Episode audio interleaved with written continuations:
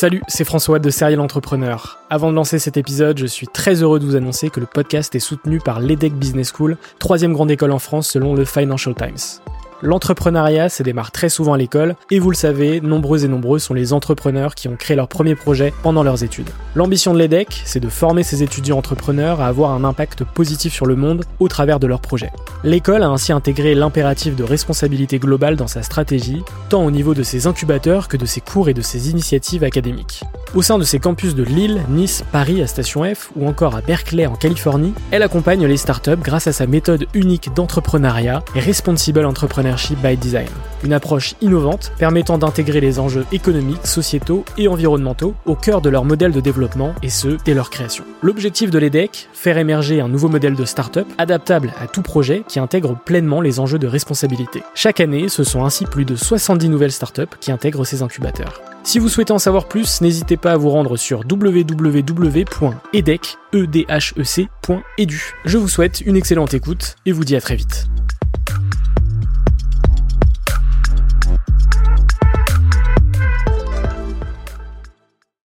Bienvenue sur Serial Entrepreneur, le podcast des entrepreneurs.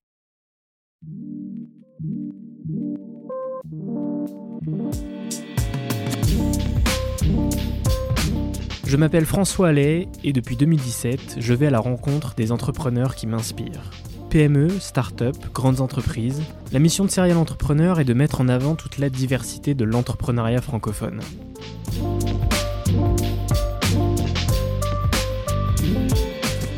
Bienvenue pour ce 88e épisode, j'espère que vous allez bien. Cette semaine, je reçois Adrien Labastire. En 2012, il lance la chaîne YouTube Golden Moustache qui marquera l'histoire de la plateforme avec plus d'un milliard de vues cumulées. Dix ans après, il cofonde Kessel, une communauté dédiée aux auteurs. Avec sa cofondatrice Laure Goudiard, ils sont convaincus qu'en donnant plus de pouvoir aux auteurs, il est possible de les aider à créer de meilleures relations avec leurs lecteurs. L'objectif de Kessel est d'aider les auteurs, les experts et les journalistes à produire du contenu à la fois régulier et pertinent, tout en se démarquant des autres et en monétisant leur création de Pendant cette discussion, vous allez découvrir son parcours et son expérience précieuse chez M6 en tant que directeur général. Comment a-t-il eu l'idée de créer Golden Moustache?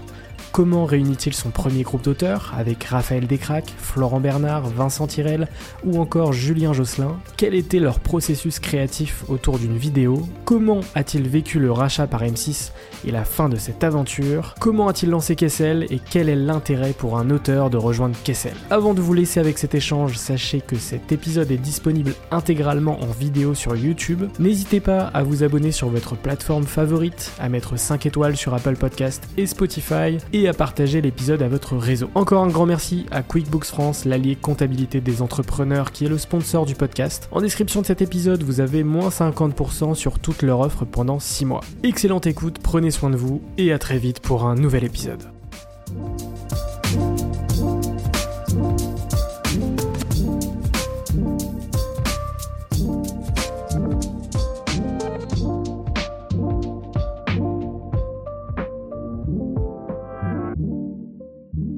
Super content de, t'avoir dans le podcast. Euh, Adrien, pour te faire un, petit résumé de ton parcours, euh, et à ceux qui nous regardent et à ceux qui nous écoutent, euh, tu es le cofondateur et CEO de Kessel, on aura l'occasion d'en parler, une plateforme dédiée à l'écriture et aux auteurs.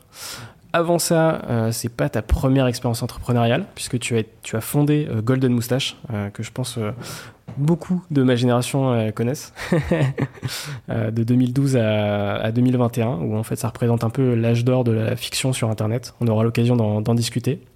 Euh, et puis tu as également été chez M6, et c'est évidemment relié à ce projet Golden Moustache.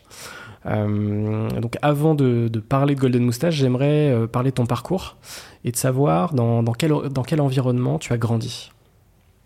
Eh ben, moi j'ai été je suis né à Paris et donc j'ai fait mes études à, Paris. J'ai, euh, je suis rentré à, après une hypocagne, je suis rentré à Sciences Po euh, où je suis resté 5 euh, ans.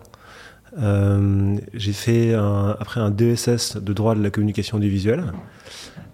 Après, j'ai commencé à bosser chez M6 et je suis retourné faire un an d'études derrière. où j'ai fait un MBA, donc un master de, de business à l'INSEAD. Donc au total, ça fait 1, 2, 3, fait 8 années d'études. c'est long. Et ce MBA, c'était entre Singapour et Fontainebleau. Donc j'ai plutôt une formation plutôt business. Ouais, plutôt business. Et, euh, et à ce moment-là, c'est quoi tes, centres d'intérêt, tes passions euh? Euh, Quand je suis rentré à Sciences Po, c'était la, c'était la politique qui m'intéressait. ma, dans ma famille, on avait une partie de ma famille qui s'intéressait à ça. Ma grand-mère avait, s'était remariée avec un homme politique important. Et donc moi, je ça m'intéressait beaucoup. Et je suis rentré à Sciences Po en me disant que je voulais faire carrière là-dedans. Et, euh, et j'ai déchanté euh, assez vite en fait parce que je trouvais que c'était moins, euh, c'était une démarche un peu naïve hein, de ma part. Moi, je pensais que c'était quelque chose d'aspirationnel où les gens avaient des envie d'améliorer les choses. Et je me suis aperçu assez vite en rentrant à Sciences Po que les gens que je fréquentais là-bas étaient plus dans des histoires de partis, de, des stratégies personnelles. Et donc ça m'a assez vite, je me suis dit que c'était pas, c'était pas mon truc. Euh, et je pense que j'ai du coup j'ai déplacé mon intérêt pour euh, ça vers les médias en me disant que si tu voulais avoir un impact positif, les médias étaient une manière de, de toucher le public et de véhiculer des idées euh, intéressantes. Ouais. Avant de créer Golden Moustache en, en 2012, tu as travaillé chez M6 et chez NBC Universal. Qu'est-ce que tu retiens de ces expériences avant de, te lancer en tant qu'entrepreneur? Et même avant, en fait, à Sciences Po, moi, j'avais monté un premier euh, site internet euh, avec quelques copains. On voulait faire un site d'actu culturel. C'était vraiment le, le début d'Internet, peut-être 99, 2000, un truc comme ça. Euh, j'avais monté ça avec pas mal de gens intéressants. Il y avait Florian Zeller, l'écrivain. il y avait une soixantaine de, journalistes qui collaboraient à site internet. C'était ma première expérience vraiment média, c'était ça. après, j'ai bossé un petit peu aux. Euh, comme stagiaire et pigiste. Et ça m'a pas mal impressionné en fait en termes de d'exigence intellectuelle euh, pour le coup. C'est des gens qui avaient vraiment bien réussi à, comprendre euh, la scène culturelle à ce moment-là. Ensuite, M6, je suis rentré à la Veille internationale, qui est le département où on étudie tout ce qui se passe à l'étranger pour voir ce qu'il est possible soit d'acheter, soit d'importer, de reproduire en France. Et donc ça m'a donné une euh, perspective euh, assez, euh, assez globale et rapide sur tout ce qui se passe dans la télévision dans le monde entier. Et c'est à ce moment-là que moi, je crois que j'ai découvert HBO, par exemple. et une, autre chaîne que j'aimais beaucoup, c'était MTV. T'as pas dû connaître Si, si, si, quand même. non, mais c'est une chaîne marrante parce que c'est euh, des gens qui auraient pu exploser euh, sur, le, sur les réseaux, sur, sur YouTube, et qui n'ont pas vraiment pris ce, ce virage-là, alors qu'ils avaient une créativité qui était hallucinante. Enfin, moi, je trouvais euh, HBO et MTV, c'était vraiment les, deux chaînes qui me fascinaient. HBO, ils ont pris le virage. HBO, ouais. HBO, ouais. MTV, non. Mm. Et puis, donc, ça, c'est vraiment d'un point de vue culture des contenus. J'ai appris beaucoup de choses à ce moment-là. Euh, et après NBC Universal, c'était donc la partie euh, cinéma et télévision de Universal. La partie musique, c'était une autre euh, société. et je suis resté trois ans, je crois. je faisais un programme où je changeais d'affectation comme, comme un consultant interne tous les 6-8 mois. Et j'avais une mission à chaque fois de soit de euh, rachat de boîte, euh, soit de développement d'un service interne. Et c'était très focalisé à l'époque sur euh, le streaming. donc il y avait une société qui s'appelait Love Film en Angleterre, qui a été rachetée par Amazon depuis pour faire Amazon Prime. On regardait les débuts de Netflix à ce moment-là.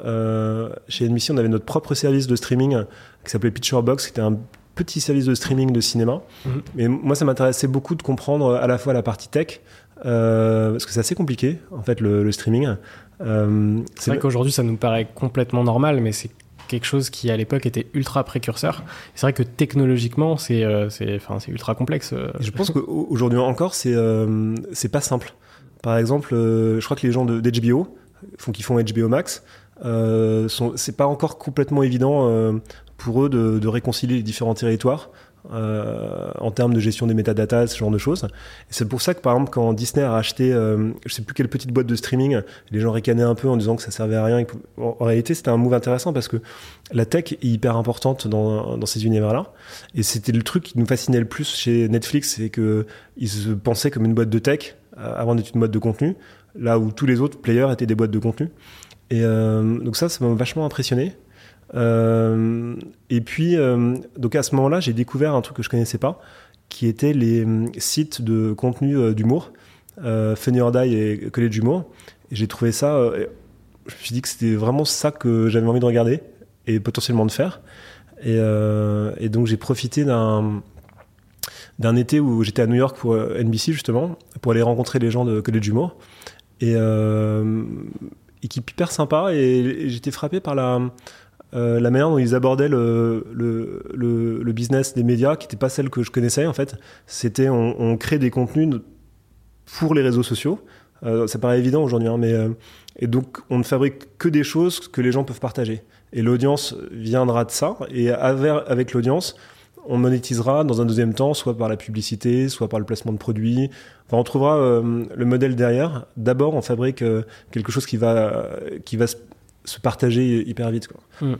Oui, ils étaient ultra avant-gardistes euh, parce que là, on parle de, de des années 2010, 2011. Ouais, c'est ça, hein, exactement. Et, euh, je crois euh, en plus, cette boîte-là en particulier était, était vraiment avant-gardiste parce que c'est une partie de l'équipe qui avait bossé sur Vimeo.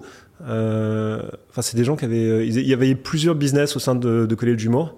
le truc s'appelait Connected Ventures. Et on regardait le portefeuille de boîte dedans, il y avait pas mal de trucs qui étaient assez forts en fait. C'était pas juste un truc quoi.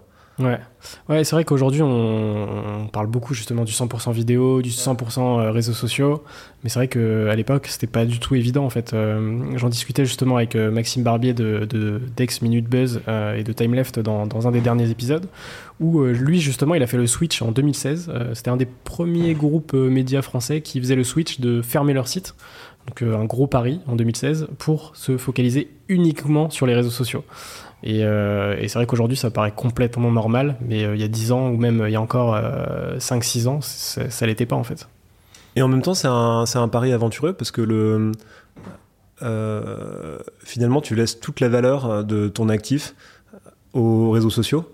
Et est-ce que c'est une bonne stratégie de faire du 100% euh, sur d'autres canaux tu, vois tu maîtrises pas forcément ta distribution. Tu seras euh, exposé à X% euh, de la base de gens qui te regardent selon ce que l'algorithme. Enfin, tu vois. tu n'auras pas forcément les contacts directs avec tes, avec tes abonnés, avec tes, avec tes utilisateurs. Tu es obligé d'être dans un certain format. et en même en termes de data, tu possèdes rien.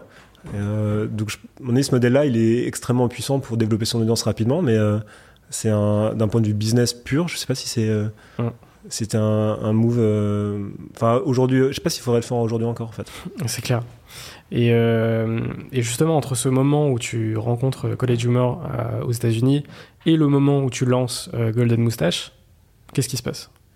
Ben, Au début, je leur demande si ça a du sens pour eux de lancer une version française de College Humor. Euh, et ils me disent, mais très gentiment, hein, que la France n'est pas tellement sur la roadmap euh, de leur euh, développement, que c'est un, petit pays. et que l'Espagne, par exemple, la version espagnole, c'est quand même un peu plus prioritaire. Et, donc ça leur paraît pas être une urgence absolue. Mais ils me disent en revanche, tu fais-le toi, lance ton truc, et puis on te vendra des formats, on te vendra notre expertise, tu vois. Et on a essayé d'ailleurs par la suite, on a plusieurs fois discuté pour voir si on pouvait acheter leur format. On se mettait pas d'accord sur le prix, donc on l'a pas fait. Mais euh, c'était un peu déprimant de voir que vraiment la France n'était pas euh, c'était pas la priorité. Et du coup, je suis rentré euh, à Londres, où j'habitais à ce moment-là, et je me suis dit que c'était un, c'était vraiment marrant de faire ça. Et donc, euh, j'ai fait un business plan assez rapidement. Et puis, j'ai été voir mes anciens patrons d'M6, qui j'étais resté en bon contact, en leur disant voilà ce que je voudrais faire. Et l'intérêt de faire ça, c'est que euh, on va euh, découvrir plein de nouveaux talents on va euh, faire du, de la pub autrement, euh, en particulier sur les cibles jeunes qui sont potentiellement en train de se détacher de la télé. Euh, et puis on va apprendre un paquet de, trucs sur les réseaux sociaux et ça coûte pas très cher. Donc c'est à peu près ça mon pitch. Et ils m'ont dit écoute pourquoi pas, allons-y. Donc on a fait une, une, société à deux. Il y avait M6 et, et moi au capital. et on est parti comme ça quelques mois plus tard. Ouais, donc le lancement, justement directement avec M6 en fait. toi, en termes justement de, de pression, ça te, est-ce que ça t'en met plus d'être aux côtés de M6 ou est-ce que ça t'en met moins de te dire que tu démarres pas tout seul entre guillemets, tu vois? Bah, moi, ça me rassurait parce que euh, j'avais vraiment jamais monté de boîte avant. Et, euh, et le fait, de, ne serait-ce que d'avoir un interlocuteur euh, régulier avec qui échanger, poser des questions, ça, je, trouvais ça, je trouvais ça rassurant. Je pensais en plus que la, le fait d'avoir une régie commerciale, c'est-à-dire un, une, enfin, une entité qui vend de la publicité toute la journée au marché publicitaire, aux annonceurs et aux agences médias, ça m'aiderait. Euh, ce qui était le cas, parce que c'est des gens qui parlent à tous les annonceurs tous les matins. Donc c'est plus difficile quand, enfin, ouais. je sais pas, pour vous, mais euh, de prendre son téléphone, d'appeler un directeur marketing qu'on connaît pas. Ou, euh. Donc ça, je trouvais ça euh, intéressant. Je pensais que là, il y aurait une passerelle entre les talents web et la télé et que ça serait aspirationnel, que les gens se diraient c'est sympa, je fais, je vais dans l'antichambre d'M6 chez Golden Moustache, puis j'irai chez M6. Ça, pour le coup, c'est, ça s'est pas, ça s'est pas produit parce que les gens qui ont travaillé euh, chez Golden n'étaient pas intéressés par la ou très peu par la télé. C'était pas leur euh, ni leur euh, ce qu'ils aimaient regarder ni ce qu'ils aimaient faire. Enfin, il n'y avait pas de. pour le coup, c'était une erreur ça. Et puis moi, c'est des gens que j'aime bien en fait, M6, avec qui j'ai toujours une très bonne relation, qui sont très très bons dans ce qu'ils font, très honnêtes, très sympas. Donc c'est agréable de travailler avec eux. Ouais. Comment est-ce que tu au, moment de, ce lancement, comment est-ce que tu réunis ton, premier groupe d'auteurs? Parce que forcément, maintenant que la boîte est créée avec M6, faut trouver des idées de contenu et, créer du contenu. Euh, comment ça se passe toute cette phase, tu vois? Euh, ouais. Bah, le début, c'est toujours difficile. Hein. je suis en train de le vivre en ce moment. Euh, donc, le tout, tout début, c'est vraiment difficile parce que d'abord, tu sais pas si c'est une bonne idée toi-même et tu peux pas le, dire. Tu vois, sinon tu euh, t'entraînes personne. Et puis, euh, et puis les premières questions que les gens te posent, c'est euh, il y a qui d'autre? Donc tu peux pas mentir, tu peux pas dire on a Will Smith, enfin c'est pas possible en fait. Donc à un moment, il faut trouver quelqu'un qui a vraiment envie de se lancer et qui, et qui te fait confiance pour une raison ou pour une autre. Euh, moi, j'avais un. Donc, je regardais pas mal de trucs sur, euh, sur Internet. J'aimais beaucoup euh, une chaîne qui s'appelait 10 minutes à perdre. Je trouvais les. Batégal. Ouais, j'ai trouvé très, très, marrant. Mais il y avait plein de gens. Il y avait Natou, il y avait. Il y avait tout un crew hyper fort sur, sur, les, sur YouTube. Et, et puis, c'était c'était vraiment très, très, très créatif, très libre. Et donc, il y avait eux, je regardais, je suivais un peu ça. Euh, puis je regardais le début du podcast aussi, qui commençait à, émerger comme ça. Euh, moi, je connaissais un peu les gens de, de, de, autour du visiteur du futur, enfin un petit peu. Hein, le, mm. euh, je connaissais surtout un garçon qui s'appelle Vladimir Rodionov, qui était très bon. Lui, il avait fait le comité de la claque. C'était un des crews avec le Palmacho. Euh, le Golden Show, le Visiteur du Futur, de gens qui avaient un peu d'habitude d'Internet. Ils avaient commencé sur Dailymotion en général. Et, euh, donc lui, Vladimir, il connaissait pas mal de gens. Et au départ, on a été, euh, donc je l'ai contacté lui, on a été faire un peu... Enfin, on est allé voir les gens en spectacle, on a été voir des vieilles poules, je me souviens, sur une péniche devant 25 personnes. ça, vraiment, on est parti de, zéro. Et puis, on a... Puis moi j'essayais plein de trucs, donc euh, j'ai été voir des gens qui n'étaient pas forcément des, comédiens, mais qui avaient un, certain talent d'écriture. On été voir des gens qui venaient du spectacle, comme euh, Yacine Dedo, qui avait fait l'histoire racontée par les chaussettes, je trouvais ça marrant. Et donc on a essayé d'agglomérer tout le monde. Et puis il y a eu un enthousiasme de départ. Après ça a baissé, et on s'est retrouvé euh, au bout de quelques mois, il y en avait plus que 5-6. Quoi. coup de bol, les 5-6 ils étaient très bons. Euh, et, donc on, lance, je sais plus à quelle date, mais ça devait être entre septembre et novembre. Et on avait trois vidéos. Euh, il y en avait une, euh, c'était, je ne sais plus du nom, mais c'était des, c'était des, filles qui parlaient de sexe. Il y avait Hernadette et il y avait Raphaël Descraques et Julien Josselin. Et la dernière a, été un carton immédiat. Et ça, c'est ça, c'est un énorme coup de bol parce que, enfin, ça arrive, en fait, ça arrive pas comme ça en général. Ouais. Dire que 24 heures plus tard, euh, tout le monde avait vu la vidéo en question, euh, et ça simplifie beaucoup de choses pour euh, pour expliquer que ton truc a marché. Euh, plutôt que, tu vois, tant que tu es en, train d'expliquer que ça va marcher, les gens disent ouais, ça a l'air super. Quand ça a marché, euh, le problème, c'est qu'une fois que ça a marché, tu dis, ok, mais ça se trouve, je l'ai fait qu'une fois, ça reviendra jamais. Pression pour la suite. Parce que à partir du moment où tu dépasses le million de vues, bah forcément, il faut que les vidéos d'après bah, fassent à minima ces statistiques, voire mieux, quoi. Enfin, même, c'est pas voir mieux, c'est obligatoirement mieux. Ouais, et du coup, euh, du coup, on réfléchissait beaucoup à comment euh, reproduire le, tu vois, le, truc qui avait marché, et on n'a pas trouvé tout de suite la, bonne formule. Euh, après, moi, j'avais mis de l'argent dans un, une mini-série qui s'appelait le, la dernière série avant la fin du monde. Je sais pas si vous vous souvenez, mais il y avait un, un moment où on, avait, on devait, devait y avoir la fin du monde en 2011, je sais plus pour quelle raison. ou 2012. Ah, 2012. 2012, avec le, le film. Et, euh, et, donc, euh, il y avait un type assez génial qui s'appelle Damien Marie, qui est une bête des effets spéciaux, qui m'a dit Je vais te faire une mini-série comme on n'a jamais fait sur Internet, où euh, je vais te faire des monstres en 3D, des trucs de dingue et tout ça. Et, je trouvais ça, et pour un prix en plus, donc je trouvais ça génial. Il y avait Kian dedans, il y, avait, il y avait plein de gens intéressants. Le scénario était pas top. Donc ça a fait un petit succès d'estime, mais pas plus que ça. donc on s'est dit, bah, ça se trouve, on a fait genre une réussite et puis c'est terminé. Et puis on a eu une deuxième, et après euh, on commence à se rassurer comme ça progressivement. Quoi, mais... Il y avait qui dans cette première, euh, ce, premier crew justement d'auteurs? Il y avait, tu me disais, il y avait Raphaël Descraques, Julien Josselin, il y avait aussi Vincent Tirel, non? Ouais. et, Florent Bernard, Flaubert. Ouais. Vincent Tirel, on l'avait rencontré parce que c'était Chris Esker. Je sais pas si tu vois qui c'est, c'est un type de, de, canal qui m'avait dit écoute, je suis pas dispo pour ton truc, mais va regarder, va regarder le site de ce mec-là, c'est assez marrant. Et je regarde le site internet euh, de Vincent et de son pote, et c'était. Euh, Complètement what the fuck, Ah, c'était délirant, ouais. Ça s'appelait franchement.org. Ah oui, ça, je me rappelle. Euh, il faisait des vidéos avec des discussions entre deux parpaings, tu vois, des trucs comme ça. Et donc, lui, on, en fait, on a fait un groupe avec. Enfin, il s'est fait un peu tout seul. Il y avait Flaubert, Julien Josselin, Raphaël Descraques, Vincent Tirel. C'était eux hein, au départ. Et il y avait aussi Yacine et Dedo qui faisaient de l'animation. Donc, c'était des programmes courts avec des chaussettes qui interprétaient des personnages. Et.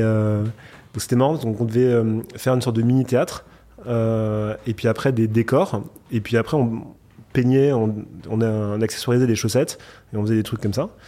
Euh, c'est là où tu te dis, je suis pas tout à fait sûr de ce que je fais, quoi. Tu vois, le... en, réalité, c'était vachement bien leur truc. Le...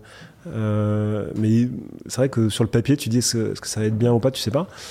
Et puis, ça, ouais, ça s'est progressivement mis en place. Ils ont appelé leur truc sur E4. Et, et après, et, euh, on a vraiment eu de la chance. C'était des gens vachement, vachement créatifs, euh, qui avaient beaucoup d'ambition, euh, d'innovation. donc à chaque fois, ils mettaient la barre un peu plus haute. Et les, débuts, c'était assez folklorique parce qu'on était vraiment une toute petite équipe.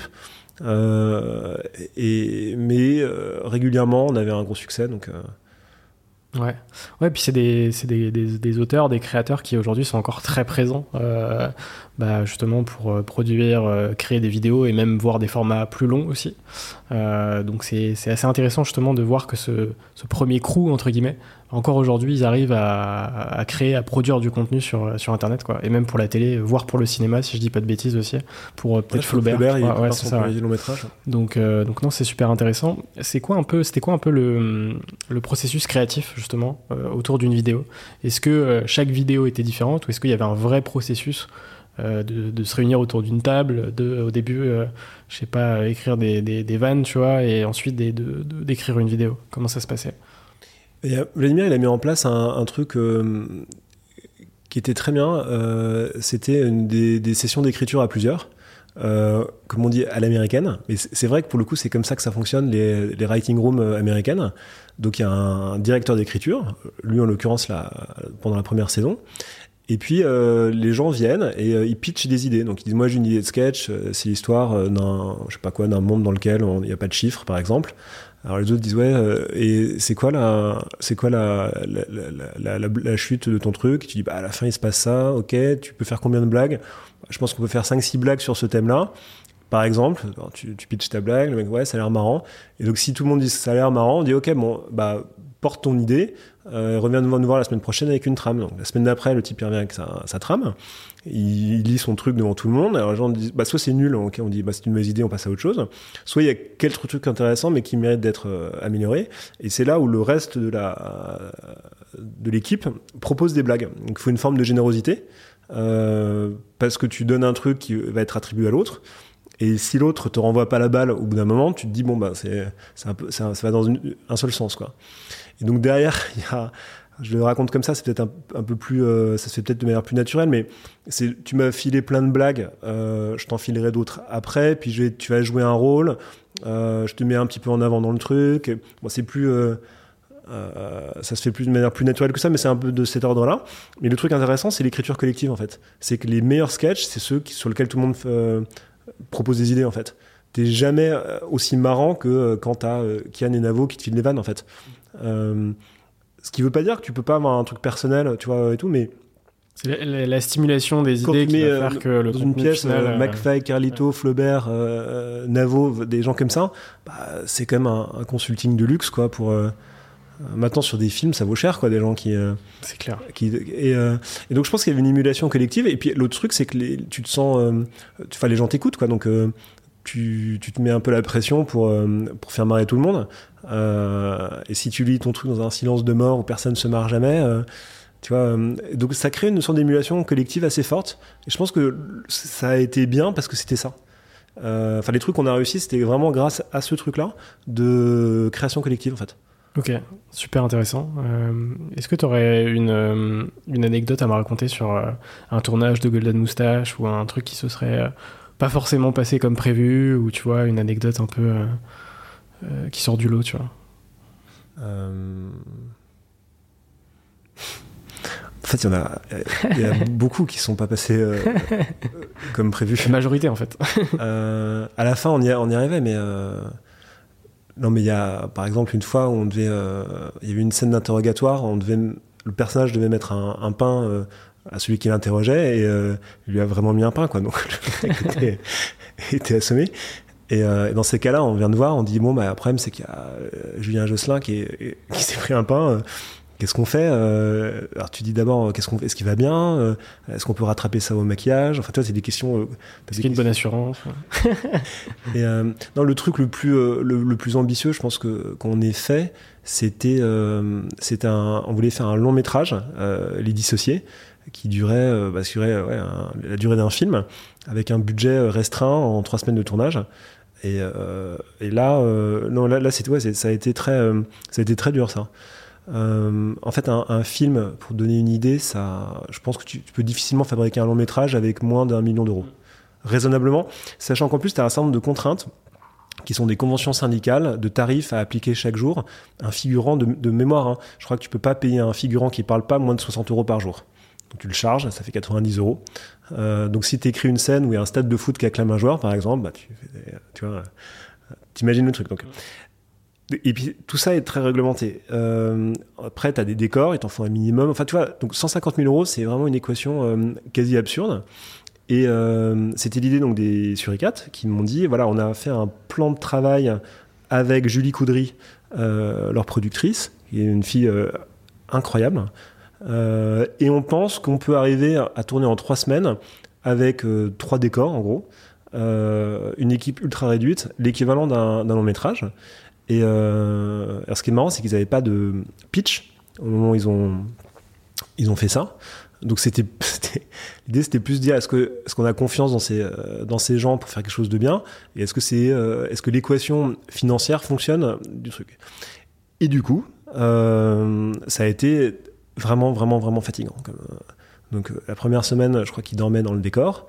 Euh, moi, je suis venu plutôt la deuxième et la troisième semaine de tournage, mais je me souviens que la troisième semaine, c'était, ça se tournait à la, à la Loco, qui est une boîte à Pigalle, et je voyais arriver les gens à 1h, 2h du mat, et comme on était très peu, ben, moi, j'aidais à comme un assistant de prod quoi à dire bon bah puis il y avait il y avait un peu de cast quoi. Il y avait il y avait Thomas VDB euh, Baptiste Leclerc des gens qui sont habitués quand même à un certain confort enfin pas un confort mais c'est c'est des acteurs de, de, premier plan. Donc euh, normalement ils sont traités euh, euh, avec attention quoi. Et là on leur disait vous foutez sur la table là-bas et on et puis on vous maquillera quand on aura le temps quoi. Le s'il y a du maquillage mais et donc ça c'est vraiment et on a terminé je crois le c'est peut-être une bêtise mais je crois que le dernier jour de tournage on a fini à 5h du mat un truc comme ça.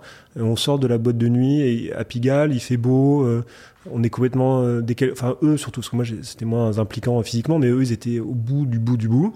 Et, euh, et on se dit ok on a tourné trois semaines. Qu'est-ce qu'il y a dans le truc? On sait pas trop. Le pitch c'était c'est des gens qui quand ils se touchent ils changent de corps. Donc ça veut dire que moi je te touche puis tu touches quelqu'un puis tu touches quelqu'un c'est potentiellement le même personnage avec Hmm. quatre comédiens différents. Donc le script lui-même, quand tu le lis, il est incompréhensible. Ouais. Euh, c'est vraiment. Mais donc c'était un problème même de pour convaincre les gens, c'est-à-dire que tu comprenais pas ce que tu lisais. Et donc on a tourné un script incompréhensible dans un désordre absolu.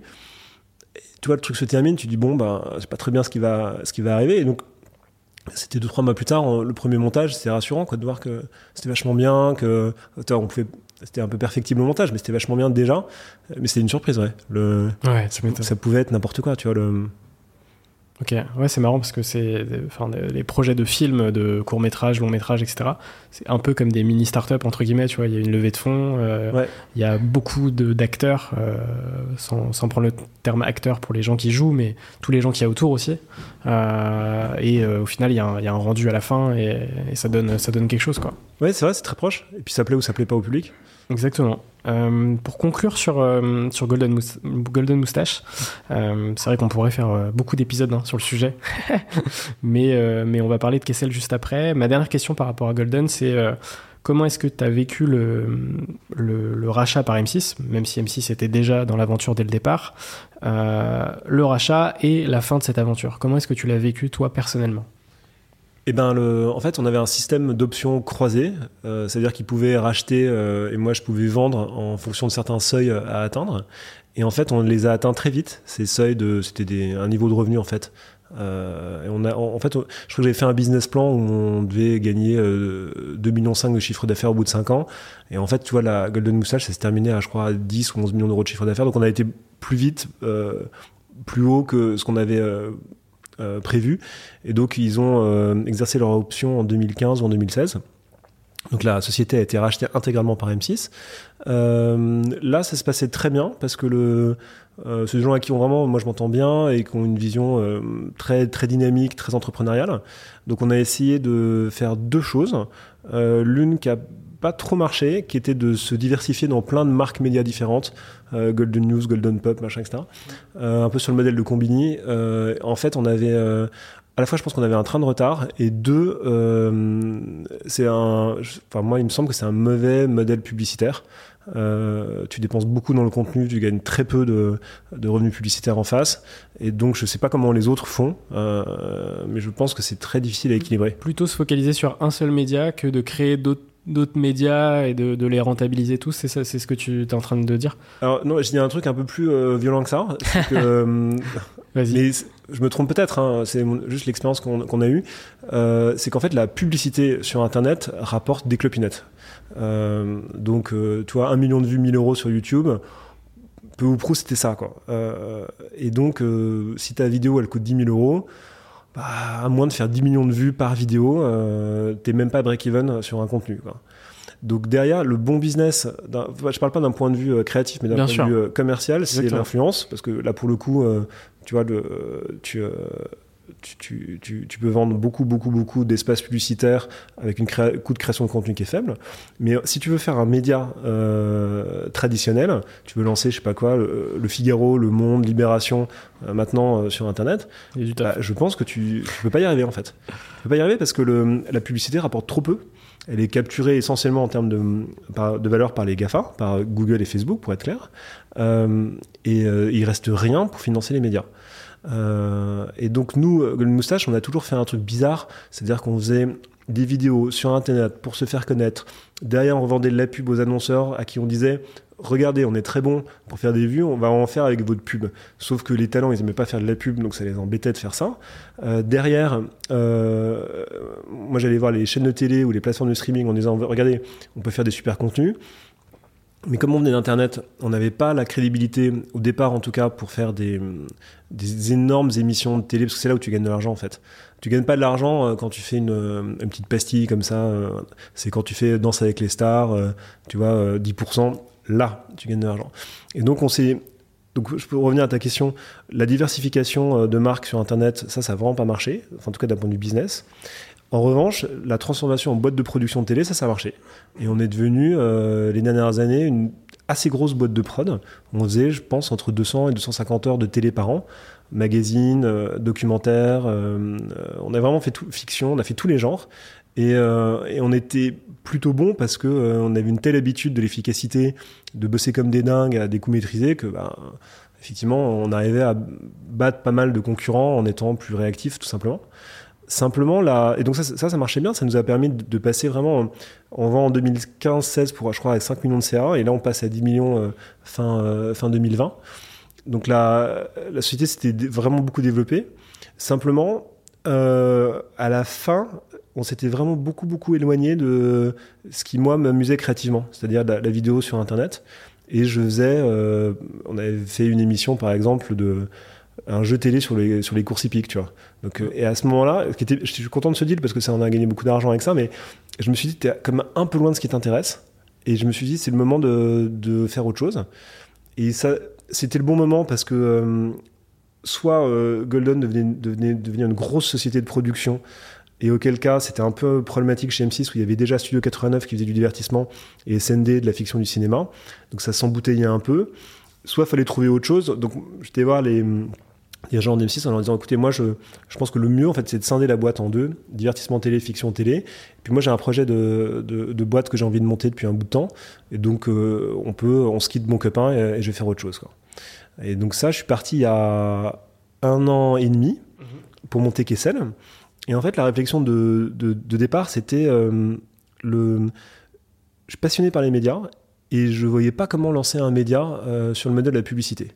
Je me suis dit, après dix ans euh, où j'avais essayé, que on ne pouvait pas gagner d'argent là-dessus. Donc, je me suis tourné vers l'abonnement en me disant, le modèle de demain, ça va être des modèles où les gens qui aiment un contenu en particulier vont payer à la fois pour euh, recevoir le contenu, mais probablement pour autre chose, pour dire je crois dans, dans ce créateur, je crois dans ses valeurs, j'ai envie de le soutenir. C'est une manière de quasiment de, s'affirmer en fait, de, dire je soutiens tel truc.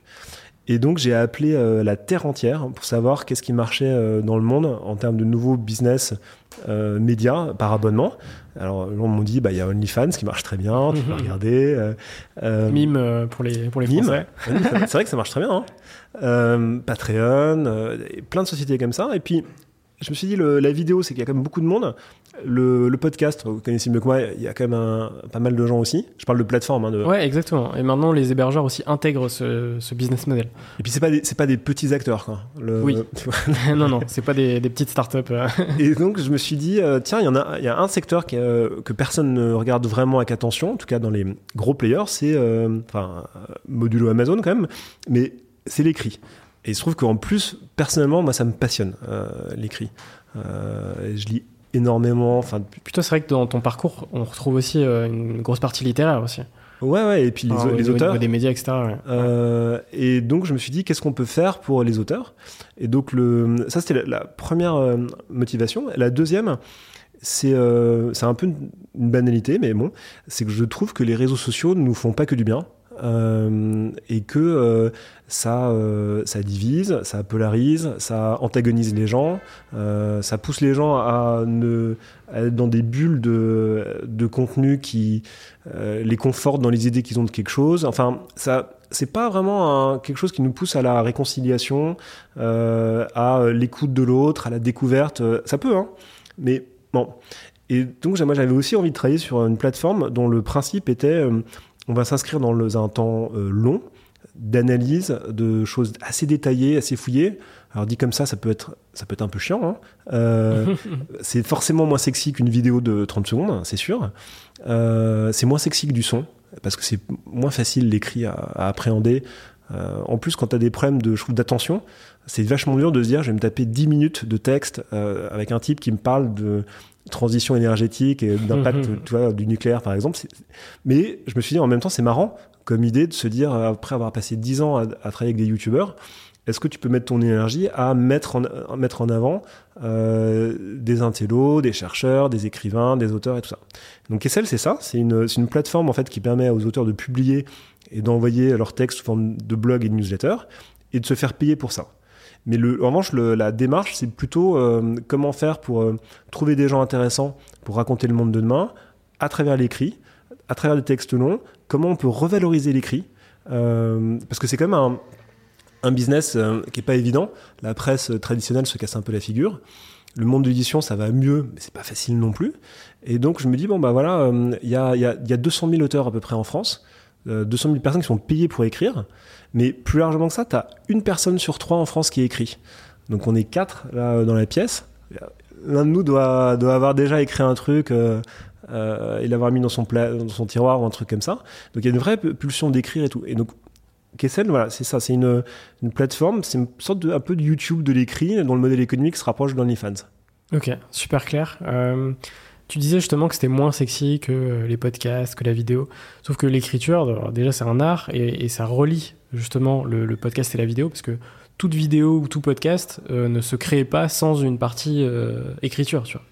Euh, C'est-à-dire que aucun projet euh, vidéo, aucun projet de podcast, euh, nous, tu vois, on travaille sur des projets de podcast. On, on, ne se lance jamais dans un podcast sans une grande partie d'écriture.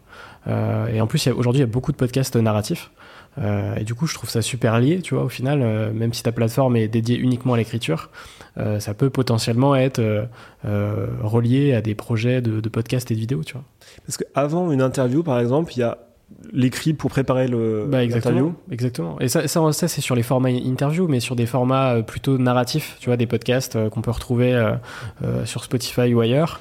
Euh, bah, il y a un travail d'écriture qui est monstrueux en fait. Et potentiellement, ce serait aussi intéressant d'avoir bah, justement leur process d'écriture de, de, de, de, gens qui travaillent sur des, des podcasts narratifs, par exemple. Donc au final, c'est super lié, tu vois. C'est de la création de contenu. Parce que là, on interroge pas mal de gens justement sur la manière dont ils, ils rédigent, ils écrivent. Et beaucoup de gens nous parlent par exemple d'outils de, mind mapping. Ouais. Ça, c'est su si super, euh, c'est super intéressant. Ouais. Moi, moi, enfin, moi, les, la majorité de mes projets, c'est à travers, tu vois, du mind mapping. Hein. C'est en fait pour structurer sa pensée, pour structurer ses idées, avant de, de, de, de commencer à écrire entre guillemets je trouve qu'une mind map c'est hyper c'est hyper c'est hyper intéressant tu vois. Et puis avant hors euh, podcast on, parlait de, de, logiciels qui font du speech to text. Oui. parce que moi un truc qui m'a fasciné récemment c'est qu'en fait euh, pour expliquer tu as un logiciel qui transforme le son en texte mais ce qui est marrant c'est que derrière tu peux monter ton son en modifiant le texte donc tu supprimes un paragraphe, hop, tu écris, tu supprimes un paragraphe son. Et donc effectivement, je trouve que dans l'écrit, tu as quelque chose, c'est le point intéressant de, de structure. Exactement. Euh... Ouais, c'est super important. Et euh, pour, euh, pour revenir à Kessel, c'est quoi les, les sujets qu'on peut retrouver sur Kessel aujourd'hui? Alors là, sur on les est, premiers créateurs que vous avez sur la plateforme. Parce que je rappelle quand même, ça a été créé en septembre 2021, la société, et la plateforme a été lancée quand? On a lancé en juin. C'est super récent. Très récent. On... Alors ça, ça part, c'est rassurant, ça part vite. Non, parce que tu sais, on parlait tout à l'heure du, du, début où tu as parlé à des gens d'un truc que tu as envie de faire, mais comme il n'y a rien à montrer, enfin, cette phase elle est terminée. Aujourd'hui, il y a euh, 70 euh, créateurs actifs, euh, c'est-à-dire qui publient euh, au moins toutes les deux semaines et qui ont plusieurs abonnés gratuits ou payants à ce qu'ils font. Et il y a deux catégories pour l'instant. Des, plutôt des intellectuels qui traitent de sujets de société, de, par exemple de sujets euh, sur, le, sur le féminisme, euh, sur, euh, sur la, un peu sur la transition écologique également. Puis le deuxième, c'est des gens qui parlent de tech. Donc ça peut être de, de Web3, de crypto, de, d'intelligence artificielle, tous ces sujets-là. Il n'y a pas tellement de lien pour l'instant entre les deux, pour être honnête. Euh, si ce n'est que c'est des gens qui s'interrogent sur euh, qu'est-ce que doit être le, monde de demain. Euh, et ça, c'est le truc qu'on essaie de pousser. On voudrait pousser des, auteurs qui interrogent ce que va être le monde dans lequel on vit. Alors, pour moi, la grosse question, c'est d'abord, évidemment, c'est le climat, l'énergie et la transition énergétique. Donc là, on va aller chercher plein, plein, plein de gens sur ce sujet. Deuxième sujet fondamental, c'est la santé. Euh, euh, et dans la santé, y a, ça va du développement personnel jusqu'à la manière on va traiter un cancer, euh, l'ARN messager, ces choses-là. Il y a eu tellement d'innovations récemment que c'est, moi je trouve ça passionnant, mais, mais des questions toutes bêtes. Hein, c'est euh, combien de temps on va vivre et comment on va vivre. C'est très nouveau en fait ça. Ensuite, il y a tout ce qui relève de la tech. et là, nous, on a une sensibilité très Web 3 dans le, je vais dire politiquement, c'est-à-dire qu'on croit dans la réappropriation des datas, la décentralisation, etc.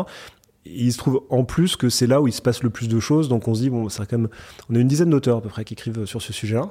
Euh, et qui sont pas, euh, c'est pas tellement sur des trucs spéculatifs, genre euh, encore qu'on en a un qui est, assez bon là-dedans, mais c'est plutôt surtout quels sont les gros enjeux euh, tech et les décisions qu'on doit prendre là-dessus.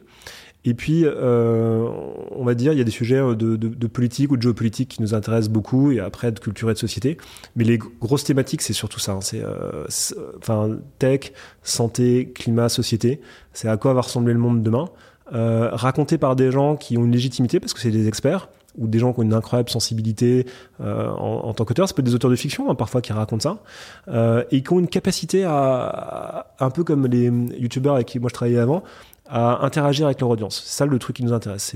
Parce que si c'est un savoir dans un coin qui s'adresse au 0,01%, euh, oui, tu reprends les méthodes des médias traditionnels et du coup ça apporte rien. Euh, ça apporte pas grand chose.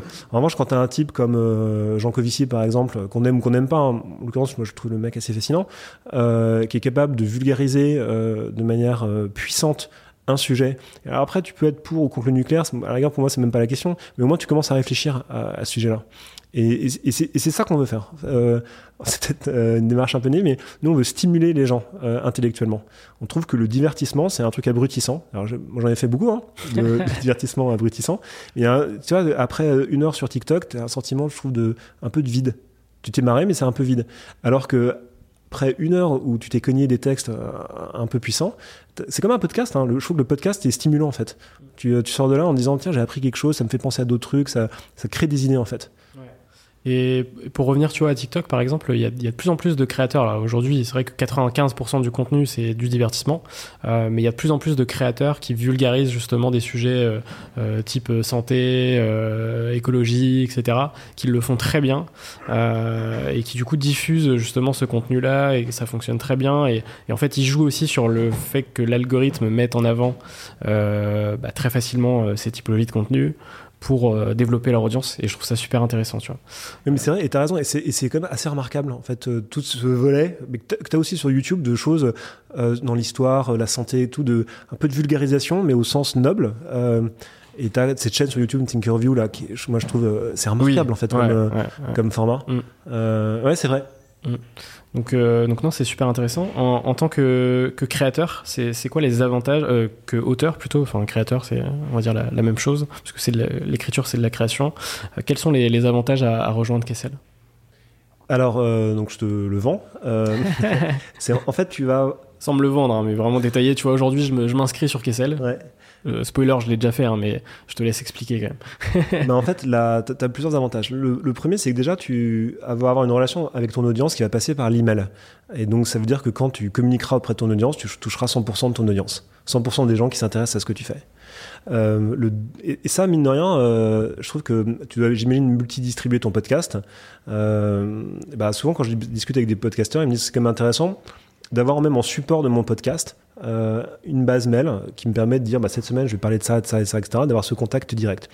Et ce contact direct, on va essayer de l'agrémenter de plein de choses, de, de live, euh, de visio, de, de chat. Euh, L'idée, c'est que le créateur soit le plus proche possible de son audience.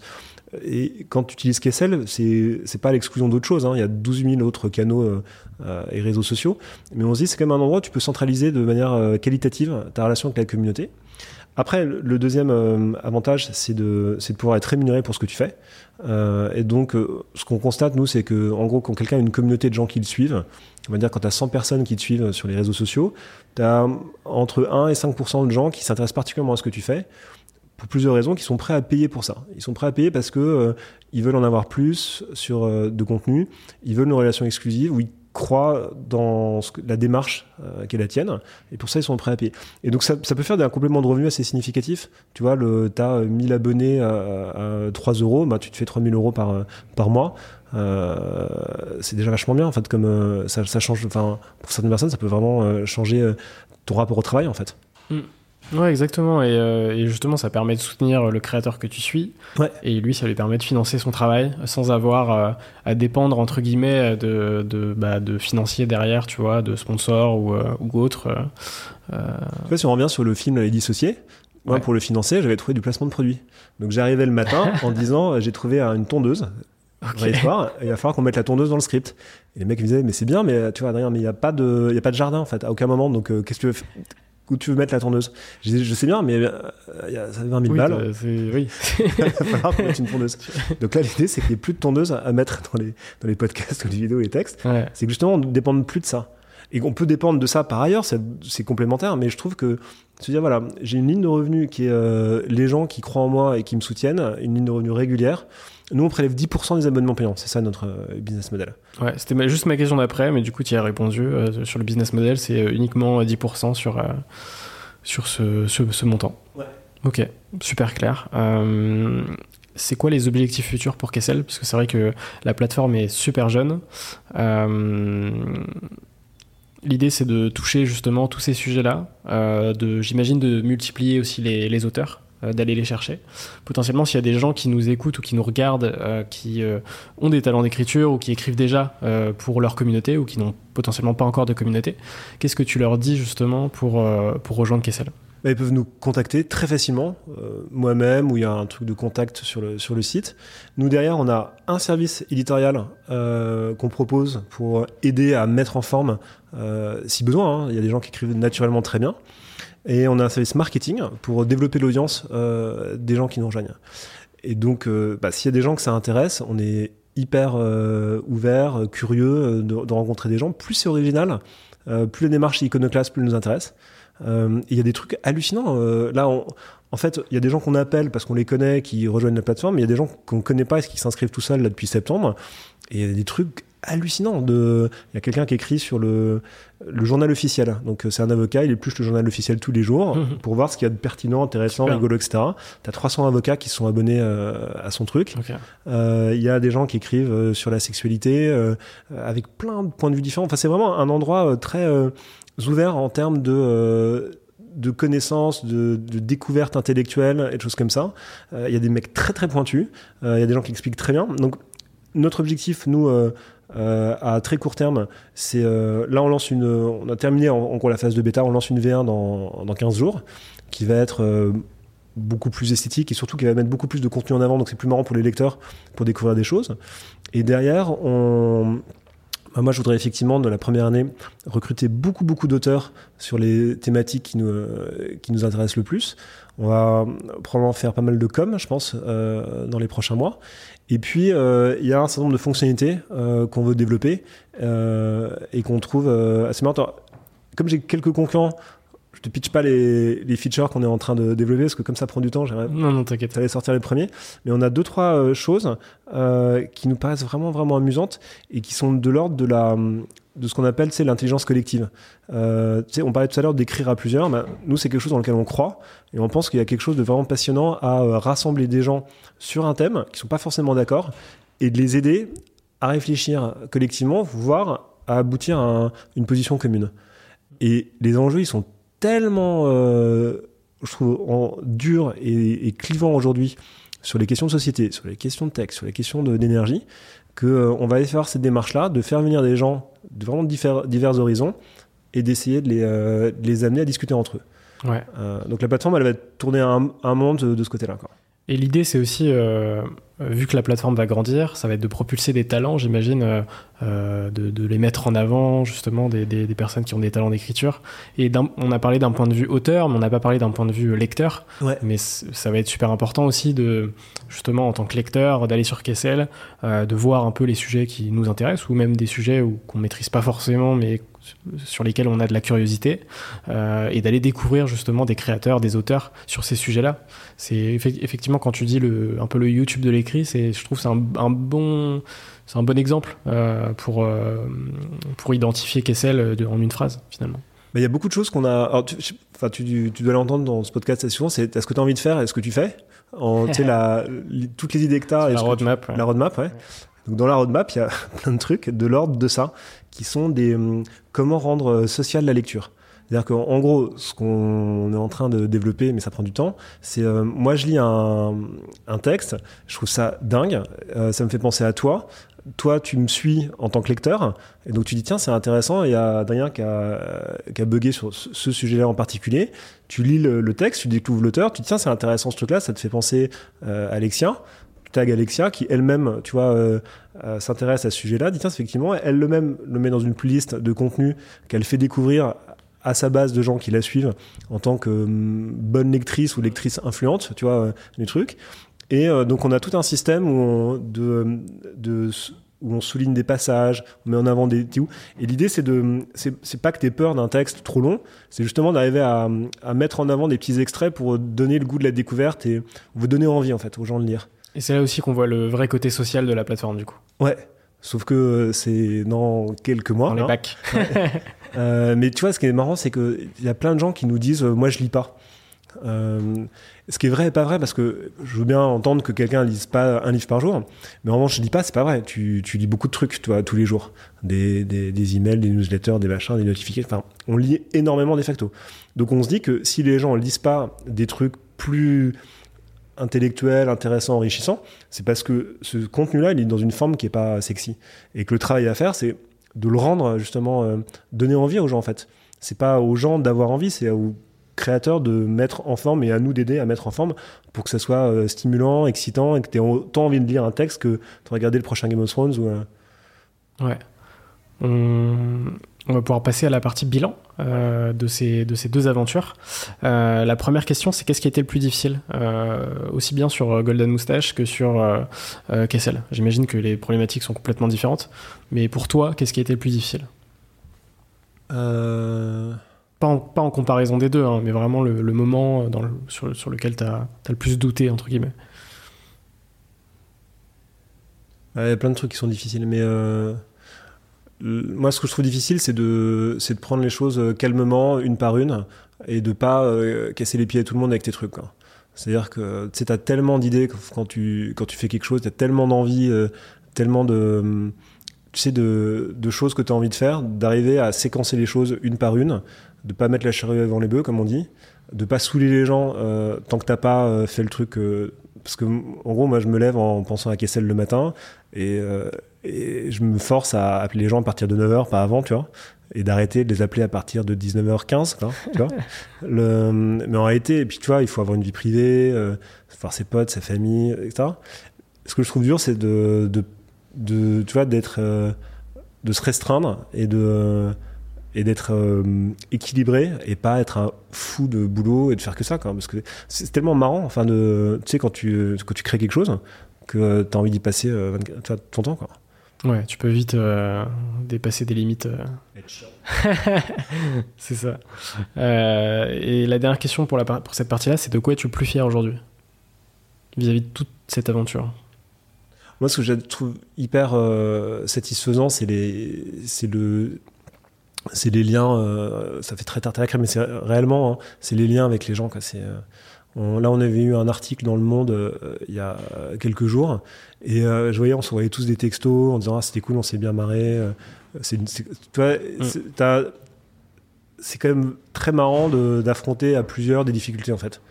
Alors après, si ça marche, c'est super. De cette manière, tu t'en fous un peu que ça marche. Ce qui est rigolo, c'est d'affronter un truc très très compliqué à plusieurs en réussissant à préserver une forme de, de camaraderie tout le long du truc. Quoi. Et c'est ça qui était, c'est ça qui était marrant avec Golden, mais on est en train de le vivre là euh, avec Kessel. C'est côté une bande de, de, gens un peu barges, euh, euh, très très motivés, très passionnés par ce qu'ils font et qui mettent une énergie dingue à accomplir des trucs. Quoi. Ouais, ouais, c'est super important sur toute typologie de projet d'avoir justement des personnes, des, des personnes, des personnes très différentes mais très complémentaires pour le développement d'un projet, quoi. Ouais. Exactement. On passe à l'avant-dernière partie du podcast euh, sur les rencontres, euh, le mindset et l'entrepreneuriat. Une question toujours très difficile, euh, mais tu vas être obligé de, m'en citer une. Est-ce que tu peux me parler d'une rencontre qui a marqué ton aventure? Tu es obligé de m'en citer une seule. Moi, la personne qui m'a le plus impressionné professionnellement, en tout cas, c'est Nicolas Taverneau, le, le patron d'M6 Tu, tu vois qui c'est le... Bien sûr. C'est un, c'est un type qui est d'une extrêmement intelligent, extrêmement courageux. C'est-à-dire qu'il n'y a pas de, il se, il choisit jamais la facilité, jamais. C'est quasiment une sorte de règle morale. et donc, s'il faut accepter une forme de stress pour soi, euh, s'il faut accepter euh, de pas dormir la nuit parce que tu as pris la décision difficile mais dont tu pas sûr qu'elle va marcher, euh, et il l'apprend systématiquement. tu vois, l'idée de fusionner avec TF1, il y avait plus facile. Hein. Il, y avait vraiment, il y avait, toutes les cartes sur la table il a choisi le truc le plus difficile. Et c'était celui qui, à mon sens, avait le plus de potentiel de création de valeur parce que c'était vraiment intéressant de créer une plateforme, notamment commune de streaming avec les gars de TF1. Et puis, euh, type d'une grande rectitude morale, euh, très droit, euh, très honnête, qui se ment pas, qui ment pas aux gens, hyper créatif. C'est lui, je crois, hein, qui a vraiment créé toute l'idée d'M6 de contre-programmation. C'est-à-dire que tu mets une sitcom face au JT, quand les mecs font du, cinéma, tu crées Capital, des trucs comme ça. C'est lui qui a créé Capital. et une capacité en plus à voir le talent chez les autres. Euh, c'est fou, tu regardes les gens qui sont passés par M6, il y en a partout, devant ou derrière la caméra. Enfin, il a vraiment ce sens de. Moi, ce, que je trouve intéressant dans, ce business des médias, c'est de rencontrer des gens créatifs et de les pousser en avant, en fait. Euh, moi, ce qui me passionne, c'est ça. Et lui a réussi ça à un niveau euh, exceptionnel. Et puis, indéniablement, euh, si un jour tu le croises, tu verras que c'est quelqu'un qui a vraiment beaucoup, beaucoup, beaucoup de charisme. et donc, qui, tu vois, qui galvanise les gens. Moi, je pense que c'est la personne qui m'a le plus impressionné et le plus, dont j'ai le plus appris. Euh, je me souviens d'une fois euh, où c'était les, je devais lui présenter les résultats, je crois, du, semestre, et je lui dis, c'était au tout début de Moussage, et je lui dis, bon, bah là, on avait fixé tel objectif d'EBITDA, on sera malheureusement pas à ce niveau-là parce que j'ai dû passer des provisions pour je sais pas quoi, tel truc s'est dégradé, on nous a rajouté tant de frais généraux, enfin que des excuses euh, exogènes, genre c'est pas ma faute, il se trouve que, euh, euh, tu vois, j'y suis pour rien, mais donc on va rater la target de temps, etc. Et tout. Et il me dit oui, bah écoute, très bien, c'est très compréhensible. tu sais quoi, pas de problème. Appelle le patron de Golden Moustache, je vais en discuter avec lui. je lui dis bah c'est moi. Il me dit non, toi t'es le type qui a des excuses pour m'expliquer, tu vois que t'es pas réussi. mais le patron c'est le type qui, tu vois, qui a pas d'excuses, qui, qui, qui toi, qui prend euh, les bonnes nouvelles comme les mauvaises nouvelles, mais qui les assume. Quoi. Et c'est vrai que sur le moment, c'est vrai que ça m'avait. Euh, c'est assez désagréable à entendre, en fait. Euh, et puis, je me suis dit, bah, le mec a raison, en fait. C'est la différence entre quelqu'un qui, qui, toi, qui s'occupe de quelque chose réellement et puis un, un type qui trouvera toujours une raison pour expliquer son truc. Bon, bref, il y, a pas mal d'exemples, mais moi, voilà, c'est quelqu'un qui m'a beaucoup marqué. Ouais. Ok. ma deuxième question, c'est quel conseil donnes-tu aux personnes qui se lancent dans l'entrepreneuriat?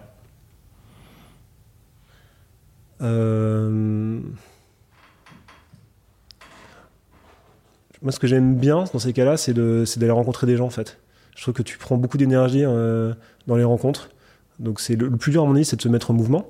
Tu vois, tu as des envies, puis de dire, bon, je vais le faire. Euh, enfin, tu vois ce que je veux dire? Il y a une période un peu bizarre où tu dis, ça se trouve, c'est une idée à la con, ça va jamais marcher, etc. Et donc, aller voir des gens, c'est le premier truc sympa, je trouve, à faire. Et puis, des gens vont te donner des idées, vont te donner de l'énergie je trouve que la, se, fixer comme objectif d'appeler des gens que tu connais ou que tu connais pas d'ailleurs, euh, c'est toujours très euh, galvanisant en fait. Mm. Ouais, bah c'est, un... on partage cette vision dans le podcast sur le, fait que les rencontres, euh, même alors dans des projets liés, reliés à l'entrepreneuriat, c'est, évident que oui, c'est, des change makers pour développer son, sa boîte, etc. Mais même outre la vision entrepreneuriale, même dans la vie, en fait, juste le fait de rencontrer un maximum de gens euh, potentiellement que tu ne connais pas, bah, ça va créer des opportunités, ça va créer des amitiés, ça va créer des relations. Et en fait, euh, c'est la base, tu vois. C'est en fait c'est relié à. Euh, j'ai découvert ce mot lors du deuxième épisode. C'était en début 2018. C'est la sérendipité, qui c'est serendipity en, en anglais. quoi exactement? La sérendipité, c'est le fait de euh, d'accepter les, rencontres. Euh, j'espère que je vais pas me tromper dans la définition. Puis on coupera, on coupera en montage. On coupe, Mais l'idée, c'est d'accepter les rencontres comme elles viennent euh, et de se dire que bah, toute, toute, rencontre va m'apporter quelque chose, que ce soit aussi bien du positif que du négatif. Mais l'idée, c'est vraiment de d'accepter ce flot de rencontres, tu vois, euh, plutôt que d'être en mode euh, non, j'ai pas envie euh, parce que cette personne m'intéresse pas, etc. C'est toujours être ouvert aux rencontres. Euh, Je pense que ça fait un bien fou, en fait. Ouais. Tu sais, c'est ces fameuses soirées où tu veux pas aller, où en fait tu. bah, c'est ça. tu vas te en fait, potentiellement, que- à cette soirée, tu vas rencontrer quelqu'un qui Ouais. va changer ta vie, entre guillemets. tu vois. Moi, je dis un peu oui à tout, tu vois, comme dans le film Yes Man. et euh, ça a ses limites, hein. C'est-à-dire que, euh, tu vois, il y a un mec assez sympa qui me dit Viens, on va faire de l'alpinisme. Ouais. Je lui ai dit oui, tu vois, comme ça, mais je sais pas très bien de quoi il s'agissait. Quand, quand je me suis retrouvé, euh, tu vois, en cordée euh, euh, avec un piolet comme ça, tu vois, suspendu à un truc, je me suis dit, tu vois, le... et après, ça fait du bien. Hein. C'est dès que tu sors de ta zone de confort, euh, ça fait un bien fou. Hein. Puis là, pareil, on parle des rencontres positives, mais parfois il y a des rencontres négatives. Enfin, c'est- c'est- ça fait partie du jeu aussi, hein, de, le fait d'accepter toute typologie de rencontre, tu vois. Forcément, il n'y a pas que du positif. Donc euh, après, ça fait, c'est c'est le jeu entre guillemets. Ouais. On, on passe à la dernière partie euh, du podcast euh, avec quelques petites questions rapides. À chaque fois, tu as le temps d'y répondre. La première, c'est est-ce que tu as un livre à me conseiller? Pour le business, pour la vie. en Euh, peu importe. Franchement, moi, je suis pas, je suis pas, je suis pas focus uniquement sur le business, surtout sur la lecture. Enfin, ça peut être, euh, peu importe des. Ouais, j'ai une passion pour euh, Proust, donc c'est La Ouais. recherche du temps perdu. Ok, Le plus grand livre euh, Très bien. jamais écrit. c'est noté. Est-ce que tu as un film ou une série à me conseiller? Oh, C'est que des trucs que tu connais. Mais moi, euh, dans le business, un truc que je trouve marrant, c'est Entourage. Ok. Il y a le personnage. Tu connais pas Non. HBO, c'est la, en gros, c'est la vie euh, fictionnée d'une star de, du cinéma, de cinéma. Ça pourrait être Leonardo DiCaprio, de son entourage direct. Euh, alors ça a vachement vieilli. Hein, tu regardes le truc, tu dis c'est quand même ultra macho et sexiste comme truc et tout. Mais il y a un personnage dedans qui est assez rigolo, qui n'était pas euh, censé être le personnage principal et qui le devient au fil des saisons, qui s'appelle Harry Gold, qui est l'agent et qui, à travers lui, tu découvres tout le business du cinéma et de la télé à Hollywood. Et le mec est assez drôle, quoi. Ok. Écoute, euh, je, je note aussi. Euh, si tu pouvais racheter n'importe quelle boîte sans limite financière, ce serait laquelle? Mais pour faire quoi? Tout dépend. Ça peut être pour le kiff, ça peut être pour des intérêts euh, financiers, ça peut être. euh, c'est, tu vois, c'est. Chaque fois, les réponses sont très, très variées. Pour le kiff, moi, c'est Decathlon, c'est sûr. Ok. C'est le meilleur magasin du monde. bah écoute, pour avoir tous les produits gra- gratuits du coup. Je suis quand même dingue maintenant chez Decathlon. Ok. C'est marrant, c'est la première fois que j'ai cette réponse. C'est vrai D'habitude, j'ai du SpaceX, de machin, euh, etc. Alors moi, je suis totalement contre euh, les milliardaires qui font des fusées pour aller euh, Mm. machin. Je trouve que à, à un moment, on a un énorme problème de transition écologique, de dépenses énergétiques. Je trouve que sérieusement, enfin, tu vois, le c'est vraiment un, genre là, c'est le trip ultime du mec qui est blindé quoi. ouais, c'est clair. Quels sont les entrepreneurs que tu me conseilles pour de futurs épisodes? Euh, bah si tu l'as pas déjà rencontré, je pense que Alain Veil, ça peut être marrant. Ok. Euh, Paul Morlet, tu l'as Non. Lunettes pour tous? Ah, je connais la boîte, mais euh, non, je ne l'ai je l'ai pas, pas invité. Parcours étonnant, Ok. vraiment étonnant. On a, nous, même à un moment chez Golden, on, a, euh, on avait fait venir, on a fait rencontrer des scénaristes en disant est-ce que c'est intéressant de, tu vois, d'en faire une série, de raconter sa trajectoire? Hmm. Un garçon vraiment très fort. hein. Ok, super intéressant. Euh, et la dernière question, c'est c'est quoi pour toi un, entre- un entrepreneur? Euh, le moment général, tu dis des grandes, des grandes phrases, mais Pas non, mais ce que non, non, ce ça peut être quelque marrant, chose de très simple. hein. Bah, il y, a- il y a des gens qui ont le sens marchand, hein, déjà. Euh, tu vois, qui aiment bien vendre des trucs. C'est, je pense ça. si t'aimes- faut aimer ça quand même, de, tu vois, euh, organiser quelque chose en espérant que les gens vont venir, acheter, etc. Et puis l'autre truc que tu disais tout à l'heure, c'est effectivement le côté euh, euh, accepter l'inattendu. Quoi. Donc, tu avais prévu, tu vas tous les jours à droite, mais un jour tu vas à gauche pour voir ce que ça fait. Quoi. Hmm. Oui, puisque Et toi, t'acceptes euh, de te prendre des tartes ou de. au, au début de ton parcours, tu te voyais pas entrepreneur, entre guillemets. Enfin, Non. T'avais pas une vision, je, je veux devenir absolument entrepreneur. Non, mais c'est vrai que enfin, tu vois, en y repensant, le...